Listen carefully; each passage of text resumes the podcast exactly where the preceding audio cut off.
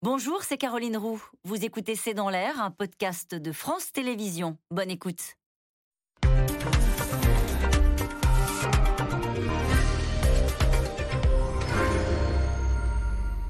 Bonsoir à toutes et à tous. Il va y avoir des morts. L'hôpital public alerte contre les désertions et les fermetures de services d'urgence faute de personnel avec cette journée de grève et de mobilisation partout en France.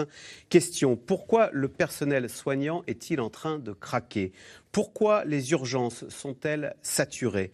Faut-il s'inquiéter de ne pas pouvoir être soignés cet été? Nos hôpitaux pourront-ils fonctionner normalement. Et puis, faut-il revoir de fond en comble la, façon dont fonctionne notre système de soins, autrefois qualifié de meilleur du monde? Et au-delà de la santé, l'éducation, les services publics en général donnent l'impression d'être à bout de souffle. Qu'est-ce qui ne fonctionne plus? C'est le sujet de cette émission de ce C'est dans l'air, intitulée ce soir Crise des hôpitaux notre santé en danger. Pour répondre à vos questions, nous avons le plaisir d'accueillir Nicolas Bouzou. Vous êtes directeur fondateur de la société d'analyse et de conseil Asterès, éditorialiste à l'Express et auteur de Pour un libéralisme populaire aux éditions de l'Observatoire. Sophie Fay, vous êtes journaliste à l'Obs, l'Obs qui a été élu meilleur magazine de l'année par le prix Relais euh, et SEPM 2022. Bravo. En une cette semaine de l'Obs, une grande enquête sur la crise de l'hôpital dont vous nous parlerez. Et puis je précise qu'on vous retrouve tous les matins sur France Inter pour vos histoires économiques.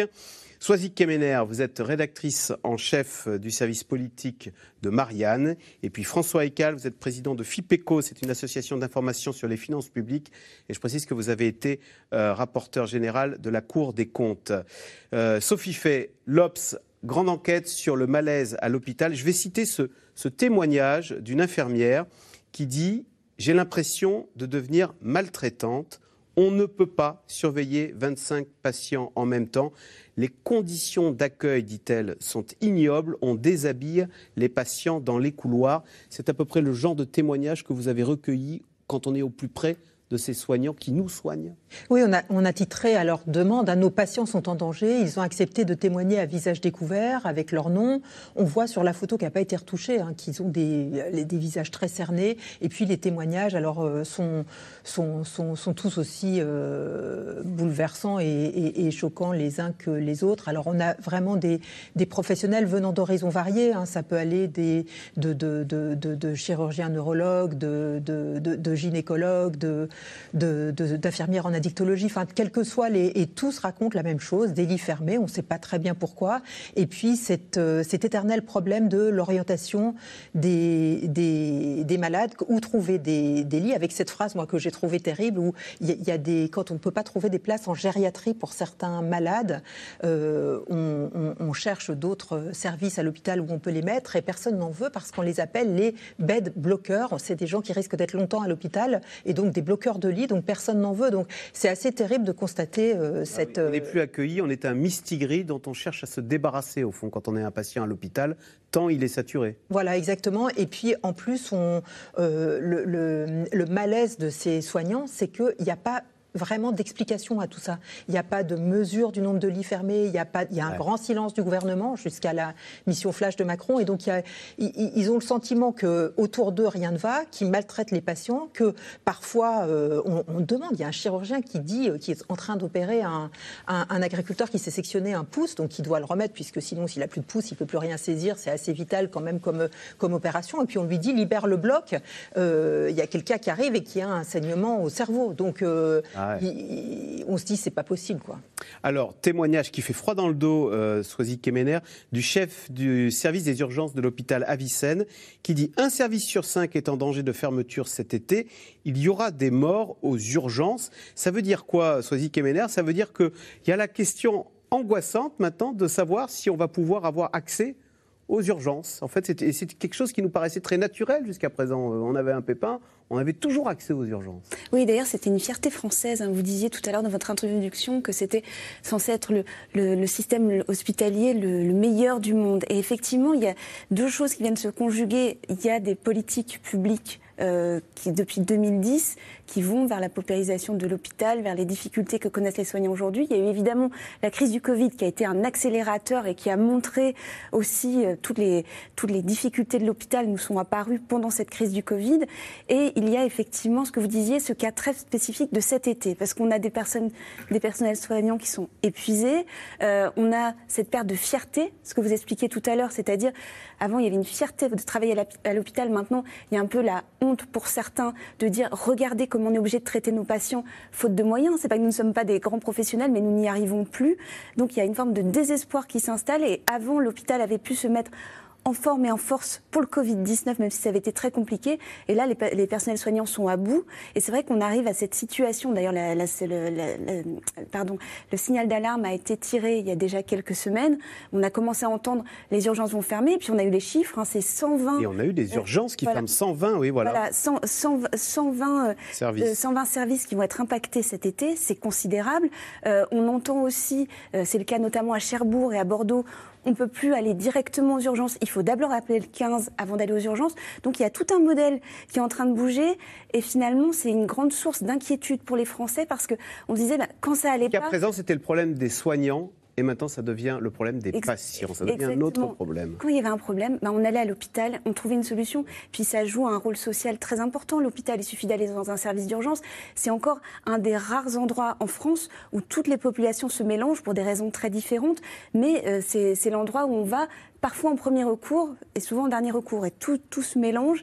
Et donc, ça fait un, un creuset. Et c'est très compliqué aujourd'hui de répondre à cette question avec une seule réponse, mission flash d'Emmanuel Macron, parce que les problématiques sont très anciennes et très complexes. Rien que le nom d'ailleurs, mission flash.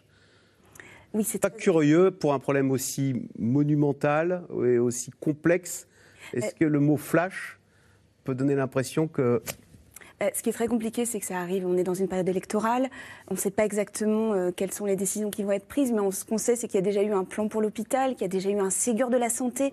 Donc arriver maintenant avec une mission flash pour répondre aux soignants, euh, certains disent, mais le constat, on l'a déjà fait depuis deux, trois ans, c'est les réponses maintenant, et ce n'est pas un énième constat qu'il faut faire aujourd'hui. François Ecal, donc on le disait à l'instant, il y a 120 services d'urgence qui sont menacés de fermeture. Euh, ça va mal, par exemple, à l'hôpital à Vissel. Est-ce que ça va mal partout?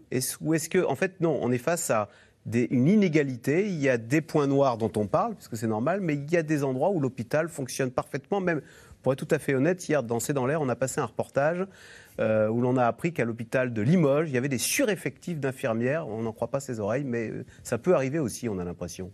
Oui. Euh, s'agissant des urgences, je vais commencer par une anecdote personnelle mais significative. Il y a 40 ans, j'étais stagiaire à la préfecture de Tours et le préfet m'a dit qu'il fallait que je traite le problème posé par le SAMU et les pompiers qui venaient de se battre à coups de poing sur le bord de la route pour prendre en charge un blessé. Je n'ai évidemment pas réglé ce problème et ce problème, 40 ans après, il n'est toujours pas réglé. La traduction, c'est qu'il n'y a toujours pas de numéro d'appel unique pour gérer les urgences. Et des problèmes comme ça de coordination, par exemple, vous avez le problème hein, de coordination entre la médecine de ville, les gardes et l'hôpital public. Les urgences, en fait, remplacent assez largement les gardes que devraient faire les médecins de ville. Ce problème, il n'est toujours pas réglé non plus. Donc, on a des problèmes de coordination, des problèmes d'organisation dans le système de santé et pas seulement des problèmes de moyens. Alors il y a des problèmes de moyens à certains endroits. Et comme vous le disiez en effet, quand on regarde par exemple la répartition des emplois hospitaliers sur le territoire d'un département à l'autre ou d'une région à l'autre, on s'aperçoit qu'il y a d'énormes inégalités. Et contrairement à ce que croient les gens, c'est pas forcément dans les zones rurales qu'il y a le moins d'emplois publics hospitaliers. En fait, c'est en Île-de-France. C'est là où il y en a le moins. C'est là où il y a le plus de problèmes de saturation des hôpitaux, des urgences. Parce que contrairement à ce que pensent beaucoup de gens, on a fermé des hôpitaux, des unités hospitalières dans les zones rurales, dans les départements. Les départements où il y a le plus d'emplois hospitaliers, c'est l'Allier, c'est la Creuse, c'est la Haute-Vienne. C'est ce genre de départ en pourcentage de la population par rapport aux, disons, par rapport aux besoins. Voilà. Et donc, dans ces départements, oui, on en a fermé, mais en fait, pas autant que, je dirais, la, baisse de la population. les, fermetures d'établissements ont suivi quand même la démographie, mais en fait, avec énormément de retard. Donc, il y a des endroits où, finalement, il y a encore pas mal de, de gens dans les sureffectifs, ça existe. Des sureffectifs, je pense qu'on peut en trouver si on en cherche. Et des sous-effectifs, on en a, ça, on, en, parle. beaucoup plus. On en a évidemment, mais il y a par exemple un problème de répartition des emplois sur le territoire. Ça vaut aussi bien d'ailleurs pour l'hôpital pour que pour, l'ensemble des services publics. Nicolas Bouzou, est-ce qu'il y a un problème d'argent? C'est-à-dire que la France, comparée à ses voisins européens, ne consacre pas assez euh, d'argent à son système de santé en pourcentage de... Non, on est, on, est, on est dans la moyenne. Il y a des pays qui font plus, mais ce n'est pas forcément bien de faire plus. Par exemple, les États-Unis consacrent beaucoup plus d'argent que nous, rapporté à l'état de leur économie, avec des résultats qui sont euh, moins bons que les nôtres et des inégalités qui sont beaucoup euh, plus fortes que les nôtres. Donc, euh, je ne pense pas qu'on puisse dire qu'au niveau global, la France ne consacre pas suffisamment d'argent à la santé. Et c'est pareil dans l'hôpital, puisque quand vous regardez... Le grand paradoxe, et à mon avis, le malaise vient de là, c'est que dire que l'hôpital est pauvre, en fait, c'est faux. Ce sont des parties de l'hôpital qui sont pauvres. Mais ce à quoi il faut qu'on réfléchisse, c'est un problème difficile, c'est de se demander pourquoi, alors qu'on consacre des sommes qui sont dans la moyenne des, pays comparables, hein, on a des résultats qui sont euh, moins bons. Et l'exemple de l'hôpital, je trouve, est particulièrement euh, frappant. C'est-à-dire que vous avez une telle complexité d'organisation euh, à l'hôpital, vous avez tellement de strates, notamment de strates managériales, que vous aboutissez à ce paradoxe qui est insupportable pour nos concitoyens et pour les soignants, qui est qu'au fond, il y a de l'argent à l'hôpital, mais il n'est pas là où chacun, avec un peu de bon sens, pourrait considérer qu'il doit, qu'il doit être. Alors il est où? Euh, bah, Il est, je vous dis, dans les structures administratives, il y a beaucoup de dans la bureaucratie à l'hôpital? Oui, il y en a énormément. Mais cette bureaucratie, il faut aller au, bout du sujet, puisque j'ai beaucoup entendu, notamment pendant la campagne présidentielle, euh, il y a trop euh, euh, d'emplois administratifs à l'hôpital. Un tiers des emplois seraient des emplois administratifs. Alors c'est vrai, mais ce ne sont pas des emplois qui sont des emplois fictifs, si vous voulez. C'est bien parce que l'hôpital est un environnement extrêmement normé, extrêmement bureaucratisé, qu'il y a des emplois administratifs. Les administratifs dans les hôpitaux, ils travaillent énormément, hein. ils ont des choses à faire, donc on ne peut pas dire comme ça, on va supprimer les, emplois euh, administratifs. Simplement, les circuits administratifs à l'hôpital absorbent beaucoup d'argent, si bien que, en effet, par exemple, pour les urgences, on a euh, des, budgets qui sont euh, insuffisants D'autant plus, et je crois que ce qu'a dit François Cal est très important, qu'on ne peut pas comprendre la crise de l'hôpital si on ne regarde que l'hôpital. C'est une crise de l'organisation. Alors ça, on va en parler. Pardonnez-moi. On va en parler. Pourquoi est-ce que tout se retrouve aux urgences et que ce ne sont pas d'autres services de soins qui euh, s'occupent de nous soigner c'est évidemment une question. Mais d'abord, on revient sur cette manifestation et ce cri de colère dans la rue euh, de nos personnels soignants qui appellent à sauver l'hôpital public. Pour mieux comprendre ce quotidien de nos soignants, une équipe de C'est dans l'air s'est rendue à l'hôpital de Marseille, à l'hôpital de la Timone, au service des urgences. Reportage de Juliette Perrault, Pierre Dehorne et Romain Besnénou. 8h30 aux urgences de Marseille. Comme tous les matins, l'équipe de jour prend la relève. Cette dame, 89 ans, qui arrivait pour des dorsalgies euh, à Saint-Anne hier soir avec des vomissements. Très bien, alors, c'est monsieur. Et déjà, les mauvaises nouvelles pour la chef de service, Céline Megardician. Plusieurs patients entrés la veille sont encore là à attendre ils n'ont pas été pris en charge. C'est vrai que d'emblée, je pars avec un retard de prise en charge, étant donné que, ce soit les examens ou que ce soit les places d'hospitalisation qu'on aurait pu avoir dans la nuit, ben, on ne les a pas eu, donc ça retarde un petit peu la prise en charge dans la journée. Donc ça donne le ton sur le flux, euh, sur le retard en tout cas de base que je vais avoir pour prendre en charge les patients qui vont ensuite rentrer. Bonjour À la Timone, les urgences ne comptent plus qu'une quinzaine de médecins, contre 30 auparavant, faute de candidats. L'unité d'hospitalisation de courte durée a même dû fermer. Alors très vite, le retard s'accumule. Il a eu quoi comme bilan, lui? Il a rien eu. Ah, super. Il est où son dossier? Et les patients paient le prix fort. Ben, ils attendent plus, forcément ils attendent plus parce qu'au lieu d'avoir peut-être euh, une dizaine de patients à prendre en charge de front en même temps, ben, on va en avoir 20. Je pense qu'il peut y avoir un risque.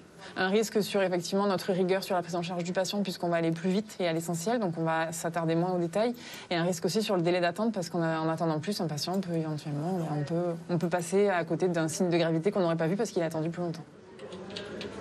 À cause du manque de personnel, Céline Megarditchian s'arrache les cheveux pour remplir le planning. De nombreux postes de garde, ici en jaune, ne sont toujours pas pourvus cet été. Là, il n'y a personne, là, il n'y a personne, là, il n'y a personne, là, il n'y a personne. L'hôpital tiendra-t-il le choc? Je suis urgentiste depuis 2007. Euh, j'ai- enfin, le planning à trous, il en était hors de question. Quoi. Là, on n'y arrive plus. On n'y arrive plus. On n'y arrive plus. On a, puis on en a marre, en fait, de, de devoir résoudre tous les problèmes. L'été, c'est aussi ce qui inquiète Rémi, infirmier depuis 2015. Allez, bon appétit Avec les départs en vacances et l'afflux de touristes à Marseille, le service déjà en souffrance risque la saturation. Du saumon, c'est bon pour la santé. Si on tend sur la corde, on tend sur la corde, à force, ça va craquer. Quoi, hein. Forcément que si on se retrouve avec une activité euh, euh, plus importante, parce que pour l'instant, l'activité a un petit peu baissé. Euh, on est habitué à l'été à avoir des euh, 300, 350 passages jour. Là, je pense que ça va être très très compliqué. Monsieur, est-ce que vous pouvez lever le t-shirt, s'il vous plaît? Manque de personnel et manque de moyens. 200 personnes prises en charge chaque jour à la Timone et seulement 24 box pour accueillir les patients.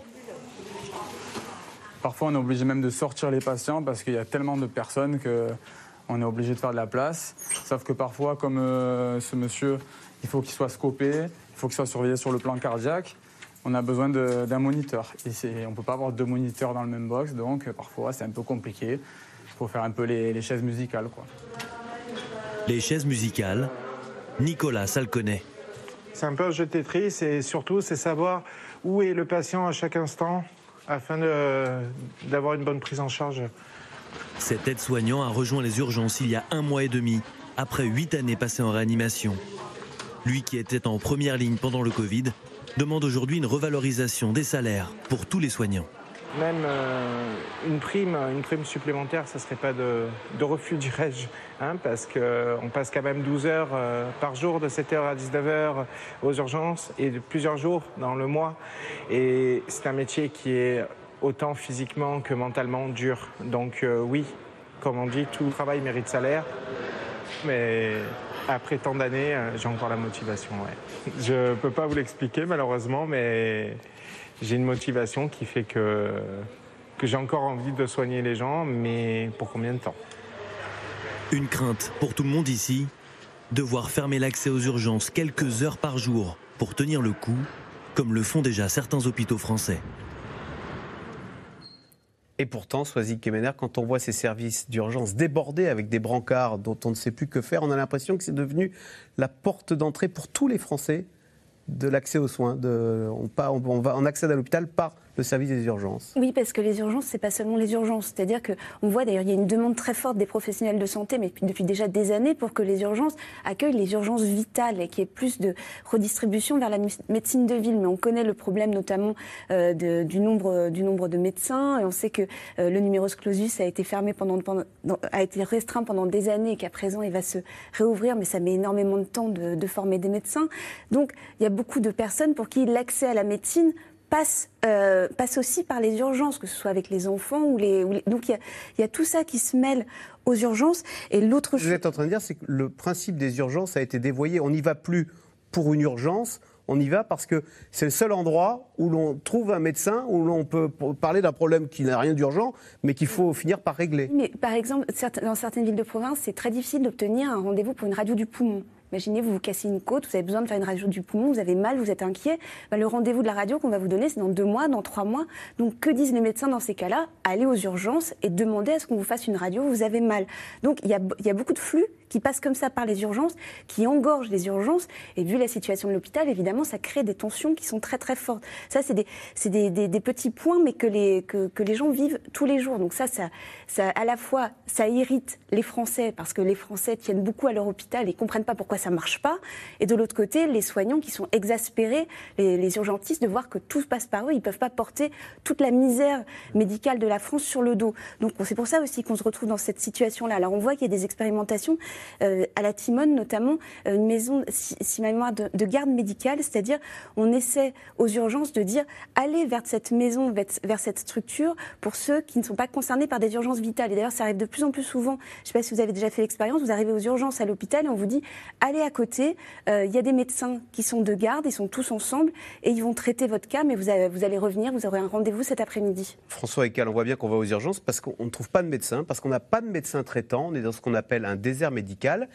Est-ce que ça ne pose pas la question d'ailleurs euh, de la liberté d'installation pour les médecins? Après tout, quand on est médecin, on est payé par de l'argent public. Et donc, on doit être au service du public, au service de tous les publics, y compris ceux qui vivent dans des endroits où on n'a pas forcément envie d'aller et qui ont droit à des médecins comme tout le monde. Oui, c'est un vieux sujet d'ailleurs, en effet, qui, est à nouveau le sujet de la répartition de, l'emploi médical. Là, c'est les, emplois en médecine de ville. Euh, on, essaye de le traiter depuis très longtemps en jouant à la fois sur la carotte et le bâton. C'est-à-dire qu'il y a des petites incitations à aller s'installer euh, dans des zones rurales, voilà, qui prennent différentes formes. Et puis, euh, il y a aussi, alors, beaucoup moins de, sanctions. euh, Si vous, euh, voilà, si vous allez dans des zones, au contraire, qui sont dans lesquelles il y a beaucoup, beaucoup trop, on considère qu'il y a trop de médecins. Mais il y a des rapports de la Cour des comptes il n'y a pas longtemps qui montraient que euh, on jouait en fait très peu. Ni, ni sur la carotte, ni avec la carotte, ni avec le, le bâton. On n'arrivait pas à choisir entre les deux, et donc finalement, ça avait très peu d'effets incitatifs. Donc peut-être en effet, faudrait-il prendre des mesures euh, plus énergiques, euh, soit d'incitation euh, positive, la carotte, soit d'incitation négative, interdire d'aller s'installer à certains endroits. Mais c'est très difficile parce qu'aller expliquer ça aux jeunes médecins qui viennent de, de, de passer 8 ans, 10 ans à se former, aller leur dire, bah non, vous n'avez pas le droit d'aller sur la côte d'Azur, mais au contraire, mais si vous allez dans la Creuse, on va vous donner, on va vous permettre d'avoir des revenus euh, peut-être un peu plus élevés. Si les montants ne sont pas suffisamment incitatifs, ça ne passe pas. Sophie est-ce qu'il n'y a pas aussi une question de moyens face à une population qui vieillit, face à une population euh, qui est peut-être plus en proie qu'avant à des problèmes d'addiction, à des problèmes euh, même de... euh, on sait qu'on a beaucoup de problèmes, de, gens qui ont des problèmes de, de pas soignés, des problèmes psychologiques et qui se retrouvent aux urgences, bon, bah, parce qu'on ne sait pas tellement que faire d'eux. Il y a aussi beaucoup de gens plus qu'avant qui euh, vivent à la rue et qui se retrouvent un peu livrés à elles-mêmes et qui, euh, bah, qu'est-ce qu'on va en faire aux, urgences? Est-ce que la population française aussi n'est pas plus en quête qu'auparavant de demande de soins? Alors, il y a un phénomène qui est clair, c'est le vieillissement de la population et qui fait que quand vous vous retrouvez avec un, problème, il risque tout de suite d'être euh, d'être vital. Et le meilleur endroit, quand même, ou l'endroit où on peut espérer être le mieux soigné, avoir tous les soins et tous les spécialistes qui vont pouvoir s'occuper de vous, c'est les urgences. Donc, c'est quand même normal qu'une population qui vieillit soit plus dépendante euh, des, urgences dans certains cas. Et puis, euh, on veut aussi un service parfait. On veut tout de suite pouvoir avoir la radio, le- le- le- le- l'excellent diagnostic. le- le- on ne veut pas forcément attendre pour une, pour une opération. Donc, on est à la recherche de cette qualité. Et puis, les alternatives, souvent, sont pas là. Même si vous êtes dans une ville qui a un service comme SOS Médecins, on va vérifier avant votre euh, solvabilité entre guillemets. On va vérifier si vous avez bien des moyens de paiement, si vous allez euh, pouvoir accueillir correctement le, médecin, comment ça va se passer. Donc euh, il y a aussi des, difficultés d'accès. La, grande force de l'hôpital, d'où aussi son attachement, c'est aussi la gratuité des soins. Son attachement qui n'est pas propre à la France. D'ailleurs, on a vu que- que- qu'en Grande-Bretagne, euh, le NHS, le service public de santé, était au cœur de toute la campagne euh, pour le Brexit. Euh, Nicolas Bouzou, on l'a dit tout à l'heure, donc des, des- des personnels soignants débordés et qui ont l'impression d'être maltraitants face à, à la- la- l'afflux de, de patients qui, dé- qui déboulent dans les services d'urgence et qui ne sont pas en mesure de bien les accueillir. Est-ce qu'il n'y a pas aussi un problème de management? C'est-à-dire qu'au fond, quand on est au service des urgences, on a l'impression qu'on ne va pas en sortir, on n'a pas de perspective, on est mal payé, mal reconnu. J'ai vu ce chiffre. Euh, quand on travaille de nuit aux urgences, on imagine ô combien c'est plus difficile la nuit, parce qu'on a les cas probablement les, les plus, compliqués, les plus complexes. Euh, une infirmière qui travaille de nuit aux urgences, elle gagne 1,07 euro brut de plus par heure. Oui. C'est presque. On se moque du monde, quoi. Euh, oui, alors je pense qu'il y, a- il y a deux problèmes. Il y a un problème en effet financier et un problème non financier. Donc je crois qu'on cumule les deux. Le problème financier, il est lié au fait en effet que les salaires sont bas, mais en fait c'est pas simplement ça. C'est surtout le fait qu'il y a très peu de progression et de perspectives de progression. Les salaires là, y compris les bas salaires, et même d'ailleurs surtout les bas salaires à l'hôpital, viennent d'être valorisés avec le, le Ségur de la santé. De mémoire, les augmentations les plus basses doivent être de l'ordre de 110, 120 euros net par mois. Donc on peut pas considérer que ce soit absolument euh, nul. Euh, simplement, on est dans un système qui est un système de statut à l'hôpital. Ce sont des fonctionnaires hospitaliers et qui donc ont des progressions de carrière qui sont extrêmement limitées. Je vais prendre l'exemple des infirmiers et des infirmières. Je veux dire les infirmières parce qu'une très grande majorité d'entre elles sont des, sont des femmes. Quand vous rentrez comme infirmière à l'hôpital public, au bout de 20 ans, 30 ans, vous êtes infirmière anesthésiste, infirmière de bloc opératoire, c'est-à-dire que vous avez un peu évolué, mais en réalité pas beaucoup, parce que vous êtes dans le carcan de votre, de votre profession. C'est ce que l'on appelle les, décrets euh, compétences. Donc des salaires qui sont pas très élevés à l'embauche, des, progressions salariales qui sont extrêmement euh, contraintes, une vraie difficulté, voire une incapacité à changer de, de métier, et puis en effet un problème, et ça c'est très important dans notre société, de, de manque de reconnaissance, ce que j'appelais la valorisation non financière. Ce sont des métiers qui aujourd'hui sont des métiers qui ne sont pas du tout attractifs, et notamment le métier d'urgentiste. On est mal payé, on n'a pas de vu- perspective. le métier d'urgentiste qui est vu comme étant quelque chose de, de très dur, mais qui est vu aussi comme une voiture balai de la société, parce que ça a été euh, très bien dit, on manque de, de structures euh, pour accueillir un certain nombre de personnes. Si vous me laissez 10 secondes pour euh, évoquer un exemple concret, vous parliez tout à l'heure, Axel, de parler des pathologies mentales. Il se trouve que la prévalence des pathologies mentales est en train d'augmenter très fortement en France pour beaucoup de raisons, les- les confinements, les addictions, etc. Une mère de la région parisienne m'expliquait encore ce matin que la police municipale dans sa ville avait euh, interpellé une personne qui en effet souffrait d'une pathologie mentale et qui semait beaucoup de désordre.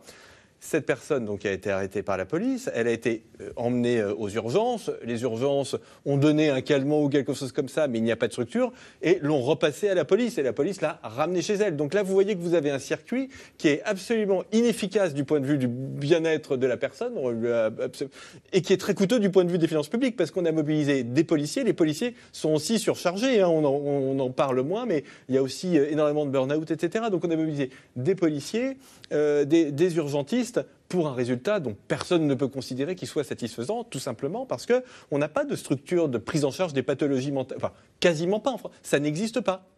Vous voyez? C'est pour ça que je vous disais tout à l'heure, il faut quand même voir les choses, me semble-t-il, dans leur globalité. Alors, dans leur globalité, en attendant Soisy Kemener, c'est euh, le patron de la PHP, Martin Hirsch, qui a eu des mots très durs sur euh, ces personnels soignants qui démissionnent et qui se met en intérim. Il les a traités de mercenaires. Alors, qu'a-t-il voulu dire par là? Après tout, euh, les hôpitaux sont bien contents d'avoir euh, ce personnel de réserve, certes un peu plus cher, mais qui est là en cas de coup dur. Que là, c'est la perversion absolue du système. C'est-à-dire qu'à partir du moment où euh, ça se passe mal à l'intérieur de l'hôpital, bah, du coup, les infirmières qui sont nouvellement formées, elles préfèrent être en intérim, elles ont des meilleures conditions de travail. Ah, Elles peuvent- le CDI elles- d'elle-même. Parce, parce- parce que c'est invivable, parce que ce que vous expliquiez tout à l'heure, c'est-à-dire euh, 1,7€ de plus pour travailler de nuit. Imaginez une, une infirmière, ce que ça suppose en termes de, bah, que ce soit pour une infirmière, un infirmier ou une infirmière, d'ailleurs en termes de garde d'enfants, euh, d'organisation familiale, sans compter la santé. On sait très bien la santé des gens qui, qui travaillent la nuit euh, est beaucoup plus dégradée, en tout cas plus vite que ceux qui travaillent la journée. Enfin, c'est des, conditions de travail très dures. Euh, donc, il vaut mieux effectivement, c'est un choix rationnel de se dire, je suis en intérim, je travaille sur les périodes. euh, que je préfère, enfin sur les périodes que j'ai choisies euh, dans l'année, Euh, je vais par exemple pouvoir Et être puis en moi, vacances. c'est temps. Si vous voulez que je travaille la nuit, c'est temps. Non mais voilà, et, et donc, et donc on est arrivé à un moment où effectivement il faut repenser le système parce que sinon euh, on va payer beaucoup plus des gens en intérim et détériorer le système de l'intérieur. Donc effectivement, Martin, mais c'est pas la faute de ces infirmières qui ont choisi d'être en intérim, c'est le résultat d'un système qui s'est mis en place. Alors, autre, euh, autre reproche qui est fait dans le fonctionnement de l'hôpital, euh, Sophie Fay, c'est Yvette dans le Finistère qui dit L'hôpital public n'est pas une entreprise, quand va-t-on cesser le paiement à l'acte? Alors en quoi ça consiste ça précisément? Et pourquoi est-ce tant décrié? Oui, alors pour revenir sur le travail de nuit, en fait c'est un des, un des, des, des, des ratés du Ségur. En fait on a très peu revalorisé ce travail de nuit et le week-end et on voit que les démissions ou les départs de l'hôpital sont surtout sur ces postes-là et après ça, par contamination ça finit par désorganiser, par désorganiser tout le monde. hein. Donc, euh, donc euh, ça c'est- une bonne piste pour, euh, pour la mission Flash peut-être. Alors le, paiement à l'acte, bah, vous savez que en fait depuis euh, des années, on essaye de résorber ce déficit de la sécurité sociale. Donc euh, on essaye de trouver des solutions pour que euh, les, hôpitaux soient le plus efficaces possible, avec une et en essayant de bien tarifer ce que font chaque ce que fait chaque service dans chaque hôpital. Et donc c'est le système comptable qu'on a trouvé pour essayer de contrôler cette dépense et d'inciter les, les, les hôpitaux à être mieux gérés. Donc, de façon concrète, c'est une prothèse, vous gagnez 2000 euros, une intervention euh, chirurgicale, c'est 8000 euros, etc. Et alors, c'est Frédéric Valtou qui explique que du coup, ça pousse à faire des actes inutiles. Il a lui-même, euh, Nicolas Bouzou, je parle sous votre contrôle, mais il a lui-même chiffré à 30, Frédéric, c'est le président de la Fédération des hôpitaux de France. Il dit qu'il y a 30% des actes qui sont inutiles, c'est-à-dire qu'au fond, un hôpital est tenté de vous opérer de la clavicule parce que ça lui rapporte de l'argent. Je caricature un Non, peu. non, hein. En fait, ce qu'il faut bien comprendre, c'est que les hôpitaux ne fixent pas leur prix. Donc ça fonctionne pas comme une entreprise. Une entreprise, quand elle vend quelque chose, elle fixe le prix. Là, les prix sont définis à l'hôpital par les pouvoirs publics. C'est pas les hôpitaux qui décident des prix. Donc le seul moyen pour les hôpitaux, en fait, de gagner plus d'argent, c'est de faire plus d'actes. C'est le, alors, soit de faire des économies de coûts, soit de faire plus d'actes. Voyez? Et à la limite de l'utilité.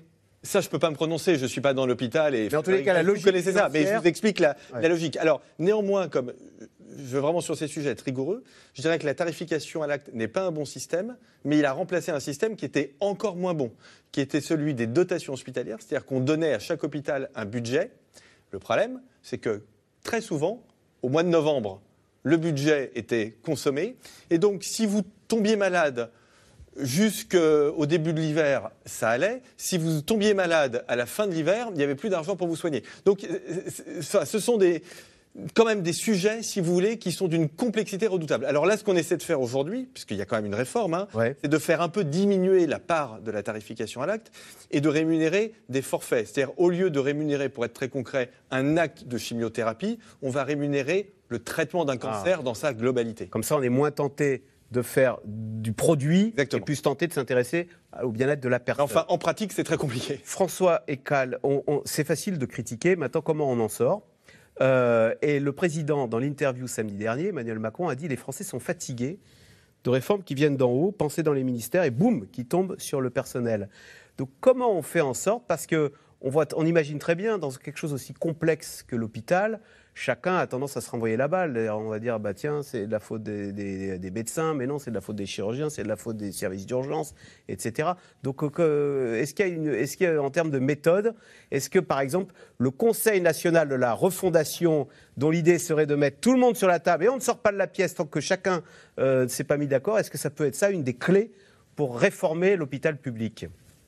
Je ne pense pas qu'on ait trouvé la baguette magique. Euh, c'est- certainement la question la plus difficile à laquelle euh, on est confronté. Euh, moi, je pense surtout que, le, en fait, il faut avoir le courage de décider. Euh, la concertation, parce que tous les exemples, finalement, ce que dit Nicolas Bouzou sur des problèmes de coordination, ça, renvoie, à mon anecdote sur euh, ce que je faisais déjà il y a 40 ans. Euh, on n'a toujours pas trouvé le moyen de régler le problème de coordination entre les uns les autres, etc. Euh, le problème, c'est qu'il faut, sur ce sujet-là, typiquement, il faut désigner un chef de file. Il faut dire euh, les appels d'urgence, c'est géré soit par le SAMU, c'est-à-dire par l'hôpital, soit par les pompiers, soit éventuellement par les policiers. Mais enfin, ça, c'est, pas le cas. En, en tout cas, choisir entre les SAMU, entre l'hôpital et les pompiers. Personne n'a le courage de prendre cette décision. Toutes les, les études, les concertations, etc. En fait, on, on les a déjà eues. On connaît les arguments des uns des autres qui sont, qui sont bons d'ailleurs. Les uns et les autres vous dire on est les meilleurs pour, pour euh, gérer ce- ces problèmes d'urgence sur le. Voilà.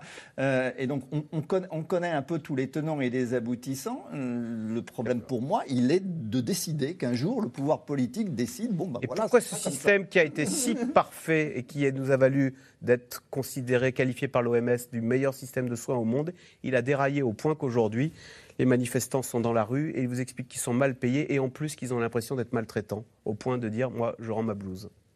Ça, c'est la vaste question de la complexité euh, Alors, il y a un, de nos il y a- sociétés. Il y a un problème de salaire hein, dans la, dans la publique hospitalière. Il y a sur ces, euh, enfin, au- au- aussi loin qu'on peut remonter dans les statistiques sur les salaires publics, il est vrai que l'augmentation des salaires dans la fonction publique A décroché a été inférieure, en tout cas, à celle des salaires dans la fonction publique d'État et des collectivités locales, qui a été un peu inférieure à celle des salaires dans le secteur privé. D'où d'ailleurs aussi une autre, euh, on peut aussi le traduire autrement. En 2018 ou 2019, c'est les dernières statistiques qu'on a au niveau international. C'est vrai que la France était le seul pays où les infirmiers avaient un salaire moyen inférieur au salaire moyen de l'ensemble, euh, dans l'ensemble de l'économie. Dans tous les autres pays, c'était supérieur au salaire moyen. Donc le Ségur était le bienvenu. Donc le Ségur était bien vu. Alors, on a pris des mesures. Euh, le problème, c'est bon, on ne sait pas très bien où on en est actuellement parce qu'il y a eu des tas de mesures catégorielles qui ont été prises d'ailleurs dans l'ensemble de la fonction publique, pas seulement pour les hôpitaux hein, depuis 2019. Euh, on a besoin de faire un point. Euh, tout ça est lié en partie au gel du point de la fonction publique qui va être dégelé. On ne sait pas de combien. Donc euh, la situation évolue. Voilà, elle n'est elle est pas figée. Euh, C'est aussi un problème d'argent. Sophie Fay, vous Alors oui, on peut noter aussi que c'est un que c'est un problème qui est euh, qui est presque mondial en fait. Quand on regarde, il y a eu une grande enquête le 2 juin dans le Financial Times, donc qui est le quotidien britannique de de référence dans les milieux de la finance, qui s'intitulait Covid, burn-out et bas les infirmiers en crise mondiale.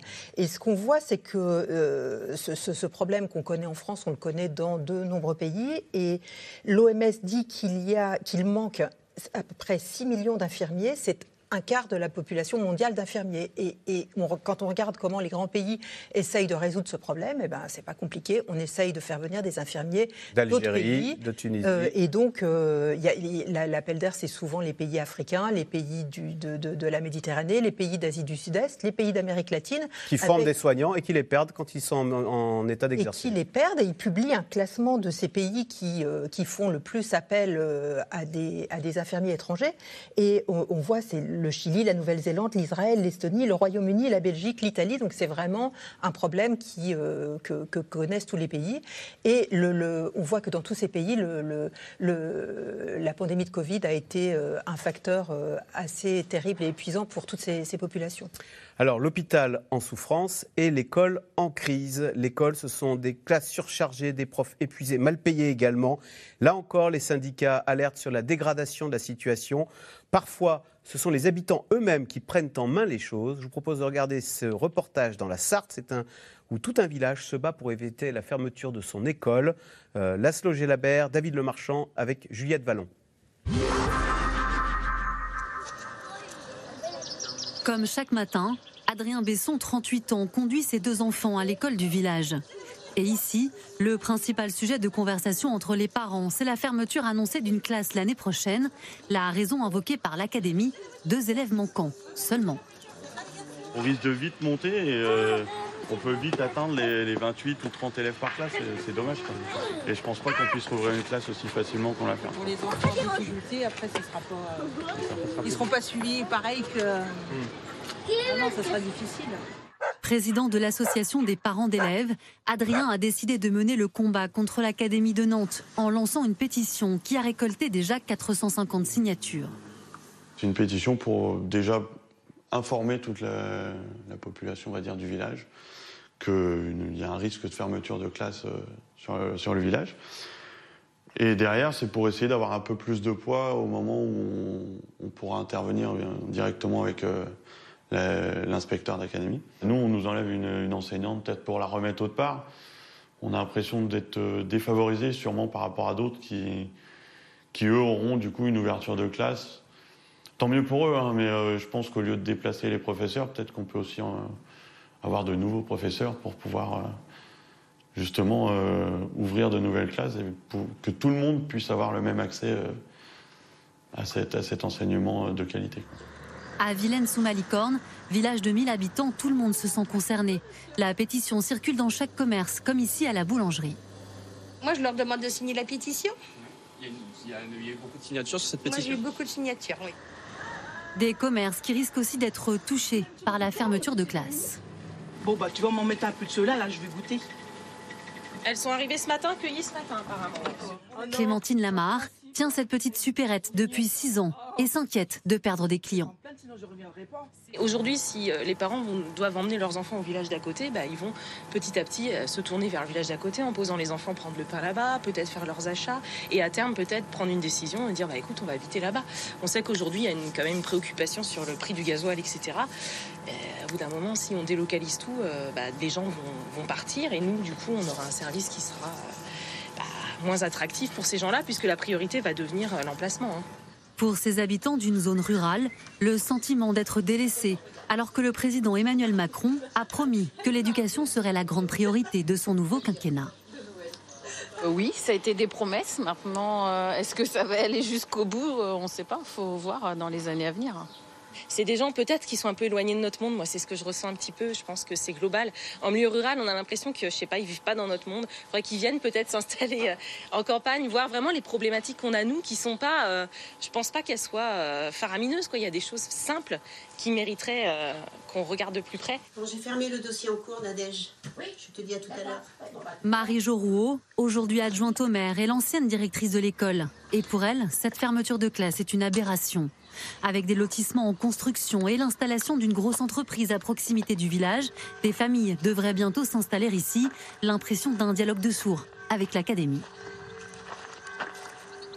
Ce qui est dur, c'est de se faire entendre, de, faire remonter des informations qui sont concrètes et réelles et qui euh, ne sont pas toujours euh, écoutées euh, dans les sphères supérieures. Après la pétition, la bataille continue pour les parents d'élèves de l'école. Accompagnés du maire de leur village, ils rencontreront un représentant de l'Académie de Nantes le 16 juin prochain. Soisy Kemener, on comprend la colère, on paye des impôts et on nous ferme l'école. Ça, c'est un énorme sujet de crispation. D'ailleurs, c'était remonté pendant la crise des Gilets jaunes, tant et si bien qu'à lors de sa conférence de presse en 2019, en avril 2019, le président de la République avait expliqué que plus aucune école, hein, pas de classe, plus aucune école ne fermerait sans l'accord du maire. Il y a quand même eu des fermetures euh, d'écoles à la rentrée suivante. Pourquoi? Bah, Parce qu'il y avait des fermetures qui étaient déjà enclenchées, euh, parce qu'aussi il y a le système des intercommunalités. Donc quand on a une intercommunalité, bah, on a envie d'avoir une grosse école, un gros groupe scolaire, mais ça veut dire que les parents d'élèves, il y a des enfants que- qui sont en maternelle, qui font une heure de bus euh, pour aller à l'école, ou 30 minutes en voiture pour les parents. Donc il y a énormément de, il y a énormément de problématiques, parce qu'en fait c'est au cœur de tout l'école. C'est l'aménagement du territoire, c'est les transports, euh, c'est la question évidemment, on tombe très vite sur la question de l'essence et du prix de l'essence. Donc c'est un sujet qui avait été identifié par Emmanuel Macron. Mais c'est vrai que ça se résout pas euh, comme ça. Et puis c'est des logiques comptables aussi, c'est-à-dire qu'on regarde, euh, il y a tant d'élèves, c'est tant de classes, donc euh, le coup près le coup près tombe et c'est très très mal accepté. En fait c'est l'idée du coup près, c'est-à-dire le coup près qui vient de l'académie, on décide tant d'élèves, vous avez le petit voisin qui déménage et la classe ferme. En gros, c'est ça, c'est ça qui est très mal supporté. Et c'est vrai qu'il n'y a pas de souplesse. Et souvent, on en, on voit- très souvent des reportages qui, expliquent justement euh, le, désespoir euh, d'un village. Alors là, il y avait des commerçants dans ce village-là, mais il y a aussi des villages où il n'y a plus du tout de commerçants, il reste juste l'école.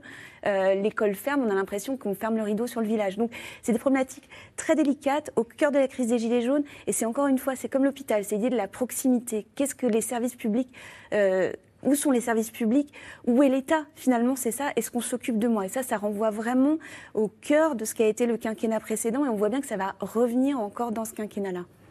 Nicolas Bouzou, question de Marie-Madeleine dans l'Hérault. Et si on arrêtait de financer l'école privée, il y aurait davantage de moyens pour le service public? Point d'exclamation. Oui, mais en fait, la, la difficulté aujourd'hui pour le public comme le privé, c'est qu'on ne trouve pas d'enseignants. C'est ça le problème. Regardez, en mathématiques, il doit y avoir des centaines de postes vacants en France. Donc on n'y arrive pas. Et on revient au même sujet, enfin des sujets assez comparables à ceux qu'on a évoqués en début euh, d'émission, c'est-à-dire euh, un manque de valorisation financière, très clairement, quand vous regardez les salaires des enseignants, des- un, un travail qui a été rendu de plus en plus difficile avec le temps, et puis un manque de, de- de reconnaissance. Les problématiques finalement à l'école et à l'hôpital Moi je trouve, enfin, moi je trouve en tout cas qu'on peut faire des parallèles, et notamment, j'entends beaucoup dire à l'hôpital on manque de lits, etc. Mais c'est pas vrai, c'est de gens dont on manque. les lits, ça se trouve. hein. C'est de gens dont on manque à l'hôpital. Quand on ferme des lits à l'hôpital, c'est parce qu'on n'a plus les gens. Bon, à l'école, on manque d'enseignants. Et je vous le dis, aujourd'hui, il y a des postes qui sont vacants. Et à partir du moment où vous avez des postes vacants, je ne veux pas choquer nos téléspectateurs, mais et malheureusement, la conséquence, c'est que la qualité. moins regardant. Bah, bien sûr, et donc que la qualité de l'enseignement a aussi tendance à diminuer. François École, les, les, les... oh, le, le lapsus. Euh, les études montrent que justement, à l'école, on a perdu une classe de niveau de maths en une génération. C'est-à-dire que les, les élèves, le niveau de troisième, maintenant, c'est le niveau de quatrième d'aujourd'hui, à tel point qu'il y a des grands patrons qui viennent de signer une tribune pour sauver les maths, comme si, au fond, ce décrochage dans les maths, parce que peut se dire l'hôpital, c'est notre génération qui payons les pots de nos erreurs. Là, c'est la génération suivante c'est l'avenir du pays un petit peu qui est en jeu avec ce décrochage? Ah oui, euh, moi j'ai une formation d'ingénieur, donc je, je suis. pour moi, les maths c'est très important, hein, donc il euh, n'y a pas de, il a pas de sujet. C'est enfin, pour l'avenir scientifique, l'innovation, etc. Il, il, il, faut que, que, nos enfants aient des compétences en maths. Maintenant, en revanche, je ne suis pas pédagogue, euh, je ne suis pas spécialiste de l'enseignement des mathématiques, donc je mets pour Quand vous avez vu que les maths devenaient une option en première, qu'avez-vous qu'avez-vous pensé? Je pense que ça a été reproché à Jean-Michel Blanquer. Alors pour revenir à des sujets plus finances publiques, etc., moi je suis quand même frappé par le fait que, par exemple, dans l'administration publique, dans la haute administration publique, il y a des gens que j'ai connus qui ont des postes très importants qui ne sont pas capables de faire une règle de trois. Euh, parce que fondamentalement, ce sont des juristes, ce sont euh, voilà, euh, et, et, donc ils n'ont jamais eu d'enseignement. Et pourtant, ils sont. Alors, comme quoi, on ne peut pas reprocher l'enseignement, l'enseignement récent des maths, etc. Parce que les exemples que je prends sont des gens de ma génération. Donc, euh, mais ma génération, par exemple, euh, ça a été la génération des maths modernes. Euh, je sais pas, vous voyez, on a, quand on était petit, on apprenait les ensembles, etc on a abandonné après. Est-ce que ça a servi à quelque chose? J'en suis pas totalement sûr. Euh, après, j'ai utilisé les ensembles dans ma formation supérieure, oui, mais, euh, dans le primaire, euh, mon avis, c'était des voilà. Donc, je pense que on a. C'est pas uniquement un problème de moyens, c'est aussi un problème de programme, de pédagogie, et on a fait. Je pense qu'on a fait des erreurs, et on a du mal en France à revenir sur ces erreurs. Voilà. Donc des programmes et puis un manque d'enseignants. Et Sophie fait, il n'y a pas que l'hôpital, il n'y a pas que l'école, il y a aussi euh, ce sentiment d'abandon dont, on, dont parlait Soisy Kemener, c'est aussi la gare où il n'y a plus de chef de gare, c'est aussi euh, les impôts euh, où on n'a plus personne, on vous dit aller sur Internet, c'est la trésorerie qui ferme. Est-ce qu'on a l'impression que oui, on paye plutôt plus d'impôts qu'auparavant et qu'on a plutôt moins de services publics ou en tous les cas qui ne sont pas à la hauteur de nos attentes?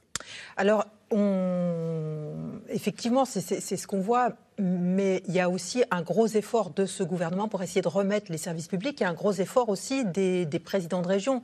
Euh, on voit que euh, Xavier Bertrand a fait des, bus de services publics, a, essayé d'améliorer le service public de l'emploi. On voit qu'il y a des bus numériques pour essayer d'aller vers les gens, parce que effectivement, dans les services publics, il y a beaucoup de choses qui sont euh, accessibles par Internet, et pour tous les gens qui, qui ne manipulent pas bien l'ordinateur ou bien qui ont tout simplement des problèmes de mots de passe. Hein. On voit que, à la fois chez les très jeunes, euh, qui, ont, euh, euh, qui font beaucoup de choses très facilement avec leur portable, mais qui ne vont pas parfois pas aussi facilement sur, euh, sur ordinateur. Et avec les, les, anciens qui sont un peu paniqués chaque fois qu'ils voient un mot de passe, ben on peut avoir euh, euh, ce problème et avoir, avoir besoin de les aider. Mais c'est un problème dont l'État est conscient et sur lequel il travaille. Et, et, ce reproche-là, il est difficile parce qu'il ne concerne pas seulement l'État, il concerne aussi votre opérateur de téléphonie, il concerne aussi... on est plus impatient. Avant, on attendait le téléphone la moitié de sa vie. Maintenant, on ne supporte plus d'attendre. Euh, Alors, pas seulement. Le problème, c'est qu'il ne vous, euh, il n'y a pas d'alternative en fait. Vous vous retrouvez coincé avec un service numérique sans pouvoir parler à une personne au téléphone qui va comprendre votre sujet. Donc, tout le travail du gouvernement a été de remettre des, des, des, des maisons de services publics qui commencent à arriver. Ça a été un travail aussi que la Poste a pris en main, puisqu'il y a certains, euh, certains facteurs qui, maintenant. qui, maintenant vont, enfin, aident les personnes âgées ou les personnes qui ont, qui ont du mal avec cette accès. Donc on essaye, mais c'est jamais, euh, jamais parfait. Et puis on ne supporte pas bien le d'attendre, euh, d'attendre la perfection. Puis on n'a pas tellement le droit non plus. Il faut parfois faire des démarches que, que, qui, doivent être, qui doivent être faites. Alors, comment investir quand l'inflation plombe les comptes publics? Car les ménages ne sont pas les seuls à voir la facture s'envoler. Les communes aussi sont impactées par l'augmentation des prix, au point de devoir parfois abandonner des projets. Vous allez le voir, reportage de Constance Meyer, Leslo Gélabert et Maxime Liogier. Sur la route des vins d'Alsace, c'est presque une carte postale. La ville de Turkheim, encerclée par les vignes et des fortifications du Moyen Âge. Mais à l'abri des sentiers touristiques, certains bâtiments auraient bien besoin d'un coup de neuf. Bah, il est grand temps qu'on s'en occupe, hein, parce que, comme dit, c'est construit en 1966 et depuis 1966, il n'y a rien de fait. Le maire de la ville avait pour ambition de rénover ce foyer associatif. Mais c'était sans compter sur une envolée des prix. Par exemple, ces fenêtres, aujourd'hui, euh, c'est du bois. On aimerait bien que ça devienne de, de l'alu en triple vitrage. Donc ça, ce, ce, sont des éléments qui font effectivement que le dossier est, a, a, des surcoûts. Si on analyse les différents postes, on avait même des augmentations de 100%, de, 100%, de 61%, surtout tout ce qui est isolation, des éléments comme ça. Et donc à partir de là, on a dit stop, on ne peut pas continuer. Benoît A pourtant demandé des subventions à l'État pour l'aider à réaliser ce projet. Mais toutes n'ont pas été accordées. Les discours prononcés ne sont toujours pas en phase avec la réalité. Et ça, plus ça va, plus, plus on, on, on s'en rend compte. C'est souvent des, beaucoup d'effets d'annonce. Et en fin de compte, sur le, quand on dépose un dossier, eh ben, ça ne passe pas comme, comme on pensait que ça allait passer. Et c'est vrai que là, on se retrouve un peu seul. Seul et avec un budget serré, le maire a dû renoncer à la rénovation du foyer et se concentrer sur un chantier déjà entamé à l'école. Vu le coût des opérations des deux, il fallait qu'on priorise. Et donc, on a priorisé donc, le, périscolaire. Sachant quand même que le périscolaire, euh, par rapport à l'appel d'offres et par rapport au, coût réel, nous sommes à plus de 15%. Mais nous avons eu beaucoup de chance puisque euh, nous avons beaucoup d'entreprises locales qui ont joué le jeu et qui ont revu leur, leur, leur approche à la baisse. Mais toutes ne peuvent pas faire ce sacrifice. Benoît Grandemange est le patron d'une société spécialisée dans le bois. Un tiers de ces contrats sont liés aux collectivités locales. Il constate, impuissant, la volatilité des prix. Et bien voilà, ce bois fait partie d'une hausse que, que, nous avons subi plus de 350% euh, entre mai 2021 et décembre 2021. L'an dernier, le surcoût lié à l'achat des matières premières a atteint 120 000 euros. Trop lourd à supporter pour son entreprise de seulement 10 salariés. Benoît Grandemange n'a pas eu d'autre choix que de reporter les prix sur ses devis. Michael, vous avez le dossier de Au risque de perdre des chantiers publics. Ah, ouais. Alors précisément sur ce sujet-là, la commune s'est posé la question, si elle ne devait pas repartir en béton au lieu de faire du mur sur bois. Donc ce délai où ils ont fait ce qu'on appelle un arrêt de chantier a permis euh, bah, qui se reposent des questions. Bon, ils ont, euh, pour Bois Technique, ils sont restés euh, sur l'option du mur ossature bois, mais il est vrai que des communes qui n'ont pas commencé, ont, qui n'avaient pas commencé des chantiers, ont pris un temps de réflexion. Réfléchir et temporiser. À Ilzac, cela fait des mois que le maire planche sur un ambitieux projet de cité sportive. Nous allons reconstruire cet équipement et nous allons reconstruire cet équipement. Euh, et tout ça, nous allons le, le, le reconstruire ici, dans cette zone-là. Estimé à 15 millions d'euros, le budget a été alourdi de 5 millions supplémentaires à cause de l'augmentation des matières premières. Pour tenter de réduire sa facture, la municipalité va répartir le chantier en deux étapes. Nous allons nous lancer d'ici un an, euh, si euh, les aléas ne continuent pas à augmenter euh, sur la première tranche, et nous verrons où nous, en serons à la fin de la construction de la première tranche, alors que tout devait être fait en une seule fois.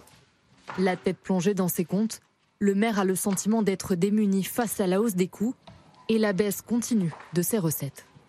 Ces dernières années, nous avons perdu un certain nombre de leviers fiscaux. Euh, la taxe d'habitation, l'ancienne taxe professionnelle, hein, euh, qui a changé de nom depuis, euh, mais nous avons aussi perdu une grande partie de la dotation globale de, fonctionnement. Et vous rajoutez à cela l'augmentation du coût des projets. quelque part, nous allons très rapidement, quand je dis nous, ce sont les communes d'une manière générale, se retrouver dans une forme d'impasse. Face à l'inflation, les maires se retrouvent confrontés à une difficile équation garantir des services publics de qualité tout en préservant leur budget. Nicolas Bouzou, plus encore que les particuliers, les maires sont confrontés à ces hausses de, des coûts des matières premières, de l'énergie Ah mais absolument, avec une très grande difficulté, c'est qu'il faut bien comprendre ce que c'est que d'être maire aujourd'hui. Vous ne maîtrisez pas vos recettes en fait, parce qu'il n'y a quasiment plus d'impôts locaux qui rapportent de l'argent, donc à part la taxe d'habitation, mais on ne maîtrise pas bien.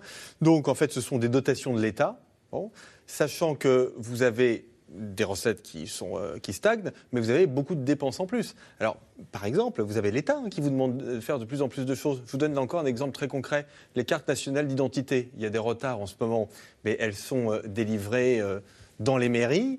L'État rémunère pas les, les villes hein, pour ça. hein. Donc, plus vous avez de cartes d'identité à faire, plus ça vous coûte cher. Vous ne pouvez pas gérer votre masse salariale quand vous êtes maire. Il y a le statut de la fonction publique territoriale, donc vous ne pouvez pas faire varier les salaires comme vous voulez, vous ne pouvez pas gérer les effectifs comme vous le voulez. Et vous avez en effet ces augmentations de coûts de matières premières. Ça a été très bien montré dans le reportage. Ça va peser sur l'investissement parce que les, collectivités locales en France s'occupent pour l'essentiel de l'investissement public. hein. Les, les deux tiers de l'investissement public, donc les ponts, les routes, etc., c'est les collectivités locales. Ça augmente énormément en ce moment, le bois, le sable, le ciment, le carrelage. Et puis vous avez d'autres sources, d'autres postes d'augmentation qu'il faut gérer. Là encore, je vous donne un exemple très concret dont me parlent les élus. Les cantines scolaires. Les prix de l'alimentation, ça augmente beaucoup en ce moment. Qu'est-ce que vous allez faire avec les cantines scolaires? Vous pouvez augmenter les prix, mais c'est difficile. Euh, vous avez des gens euh, de conditions très modestes qui envoient leurs enfants dans les cantines euh, scolaires. Et donc, du coup, ben, on réduit les budgets, on réduit des investissements. Et donc ça, je pense que ça va être un, un très gros sujet. C'est vraiment la raison pour laquelle on, fait bien d'en parler, c'est-à-dire le coût de cette inflation sur les capacités d'investissement des collectivités locales, qui, je le répète, assurent une très grosse partie de l'investissement dans notre pays. Choisi Kemener, on se rend compte qu'il va y avoir une inflation de second tour. Par exemple, ce sera à la rentrée, là, en septembre, les maires qui vont dire bon, bah, maintenant la cantine, je, suis obligé, je ne peux plus prendre pour moi la hausse du prix euh, des matières premières, du blé, etc., des pâtes. On entre dans un temps d'incertitude absolue où effectivement les parents vont arriver à la rentrée et on va leur dire alors euh, l'association des maires de France a chiffré entre 5 et 10% d'augmentation euh, euh, prévue en tout cas du ticket de cantine euh, pour la rentrée euh, parce qu'ils ont regardé le prix des matières premières 40% de plus pour les pâtes 25% de plus pour le steak. Donc il va être très difficile. Alors certains envisagent de remplacer les protéines animales par des protéines végétales pour que ça coûte moins cher. Enfin ils sont en train d'essayer de trouver des solutions de remplacement justement pour ce que, ce que vous décriviez tout à l'heure n'arrive pas, c'est-à-dire des, des parents qui, qui commencent à se dire bah, c'est vraiment trop cher la cantine. Il faut que j'enlève mon enfant de la cantine avec toutes les contraintes sociales. Ça veut dire que quelqu'un qui doit revenir du travail ou quelqu'un qui ne peut pas aller chercher un travail parce qu'il faut s'occuper des enfants parce que c'est trop cher. Alors qu'on a vu la cantine, on l'a vu pendant le confinement. Au contraire, c'est un, elle a un facteur social très important. Il y a des enfants qui mangeaient pendant le confinement, enfin qui, qui, ne mangeaient plus à leur faim pendant le confinement, en tout cas qui ne mangeaient plus équilibré parce qu'ils n'avaient plus accès à la cantine. On a découvert à ce moment-là le rôle très important que jouait la, que jouait la cantine dans la cohésion euh, des écoles et la, cohésion sociale. Donc ça va être un des gros sujets de la rentrée euh, pour les mères et pour les familles. Allez, tout de suite, on revient à vos questions. Alors, c'est Louise qui est infirmière et qui dit Plus de dix ans que les soignants manifestent et Macron a besoin d'une mission pour savoir ce qui se passe dans les hôpitaux. Point d'interrogation, elle trouve ça hallucinant. Euh, qui, qui veut réagir François Ecal, ça ne vous étonne pas On fait toujours des missions, des rapports avant d'agir. On est bien obligé de Bah, consulter. Ça revient à ce que je disais tout à l'heure. On, on connaît les problèmes, on, on- on- on sait à peu près quelles sont les solutions. Et euh, maintenant, il faut décider. Euh, alors, euh, une mission flash, je pense qu'elle n'apportera pas plus sur tout ce qu'on sait déjà sur la situation du système de santé ou sur des tas d'autres sujets. Donc, après, il est toujours bon à un moment donné de faire un rapport qui fait le point hein, sur les, parce que le- on a souvent une situation, un état de la situation qui qui a un peu de retard. Donc, on a besoin d'un rapport qui fasse le point avec les dernières données, etc. Mais ce qui manque surtout, c'est la capacité de décision. Euh, oui. Et quelqu'un comme. Mathias Vargon, qui est, qui est urgentiste, expliquait qu'en fait, les urgentistes se sont déjà réunis. Ils sont déjà en train de, de chercher de leur côté des solutions parce qu'ils ont ces problèmes qu'on voyait dans le reportage de tout à l'heure. C'est-à-dire qu'il faut remplir les plannings pour cet été. Ils sont très inquiets. Et donc, en parallèle, ce travail est déjà fait. Donc, la question, c'est à quel moment les, les, deux, les, les deux travaux qui sont menés de, de chaque côté se Vont se réunir. rejoindre. Euh, Alice, dans le Finistère, hier c'était les bureaux de poste et les commissariats qui disparaissaient. Autour maintenant des hôpitaux et des écoles publiques. Nicolas Bouzou, on a l'impression que c'est tout pour les métropoles et que toute cette France moyenne euh, est en train, petit à petit, on est en train de la faire mourir. Alors, c'est tout pour les métropoles parce que le, contexte économique a fait que les gens sont allés vers les métropoles. C'est-à-dire que euh, quand on regarde des choses du point de vue démographique et aussi du point de vue de la répartition de la richesse, dans le monde entier, hein, y compris dans les pays émergents, hein, c'est pire en Chine d'une certaine façon, mais on voit que les métropoles ont aspiré la richesse. Et après, c'est un, mouvement boule de neige, si vous voulez. C'est-à-dire que quand vous avez euh, euh, les sièges sociaux, les gens, les banques, vous commencez à avoir les services publics, etc. Et donc, vous avez ce transfert de richesse. On y revient. hein. Donc là, très clairement, on est entré dans quelque chose de nouveau où partout dans le monde, on essaie de mettre en place. À la faveur du télétravail? Pas que. Euh, surtout à la faveur des mouvements du type gilet jaune, parce que ce que l'on a bien vu, il y avait, je trouve, un travail remarquable qui avait été fait par le Conseil d'analyse économique sur, pardonnez-moi l'expression un peu technocratique, mais la densité de gilets jaunes par territoire, et on voyait très bien que c'était lié en effet au manque de services publics, parfois aussi euh, au manque de commerce de centre-ville, hein, donc c'est pas simplement le, le- le- le service public, et donc là, il y a quand même un consensus pour essayer d'aller vers autre chose.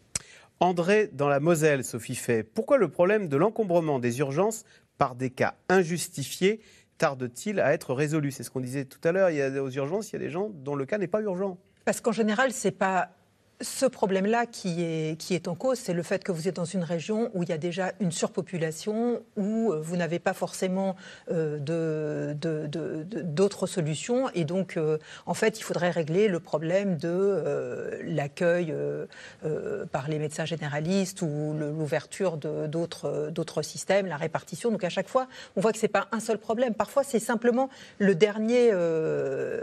enfin, le, Dernier point de soin ouvert. le- le- les, les- les- les quelques patients en plus qui font que ça encombre le système et puis vous, vous, êtes face à un problème. euh, En fait, pour tout vous dire, si c'était un problème simple, il serait résolu. Et on voit bien que même les urgentistes entre eux ne sont pas d'accord sur la solution. En fait, quand on entend euh, Mathias Vargon d'un côté et Patrick Pelou de l'autre, ils n'ont pas du tout la même, euh, la, même, euh, la même vision des urgences non plus. Donc, si, si ça dure depuis si longtemps et si c'est pas résolu, bah, c'est parce qu'on a encore besoin de discussion, de concertation et peut-être qu'on trouvera. Et puis, on ne peut pas faire face justement à tout à coup ces, ces urgences. Vous voulez dire, c'est que- explosé.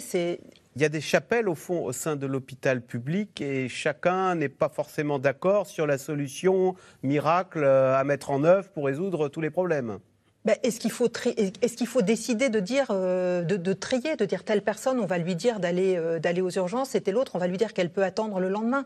On voit bien que c'est risqué et que dans certains cas où ça a été fait, euh, on peut avoir des patients qui, euh, euh, qui, qui meurent. quoi. Il peut y avoir des conséquences vitales. Donc c'est pas si simple de dire on va privilégier ce système plutôt qu'un autre, puisqu'à la fin il y a des vies, euh, il y a des vies en jeu. Il n'y a pas de, de- il y a pas de zéro défaut, il n'y a pas de solution parfaite. Sinon, vous pensez bien que euh, on l'aurait mise en œuvre. Euh, François Ecal, c'est Philippe dans le Nord. Comment trouver des médecins hospitaliers ou libéraux quand le numerus clausus n'a pas fini de faire des ravages? Alors rappelez-nous de quoi il s'agit là. Numerus clausus, c'est euh, le, fa- le fait que pendant très longtemps, hein, jusqu'à des années très récentes, on a limité le, nombre d'étudiants en formation parce que euh, bah, c'était pour des raisons de finances publiques. hein. Il y avait une très forte croissance des dépenses de santé euh, et donc on voulait faire en sorte que cette croissance soit plus faible et bah, on a considéré que le meilleur moyen c'était de limiter l'offre. Hein. Moins de médecins, Donc, moins de c'est médecins, moins de dépenses. Moins de prescriptions, donc moins de dépenses. Voilà.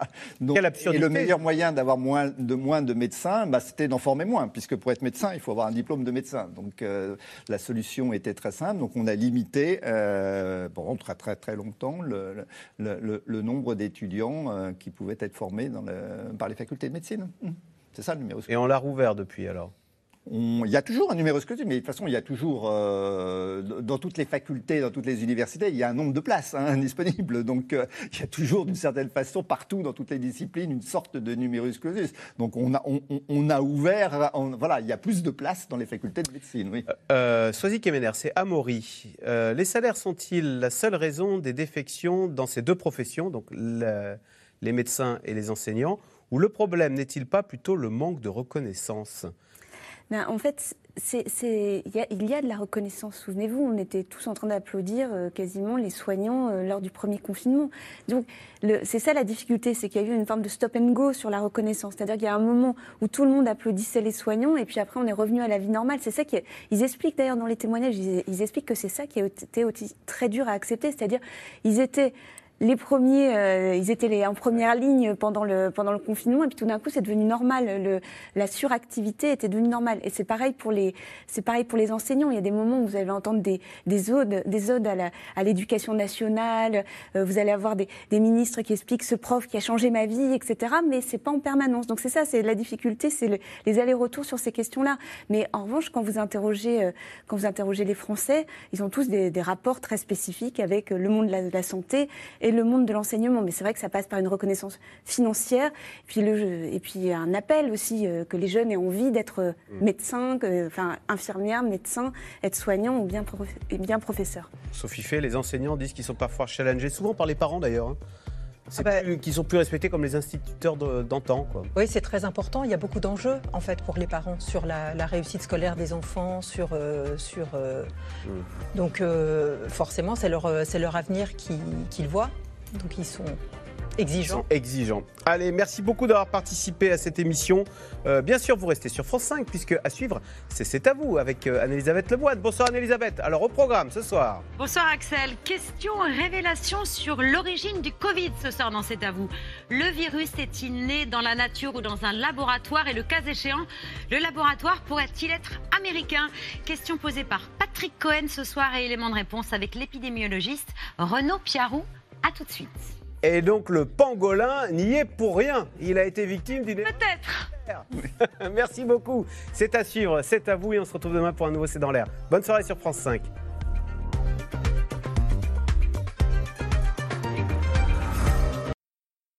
C'était C'est dans l'air, un podcast de France Télévisions. Alors s'il vous a plu, n'hésitez pas à vous abonner. Vous pouvez également retrouver les replays de C'est dans l'air en vidéo sur France.tv.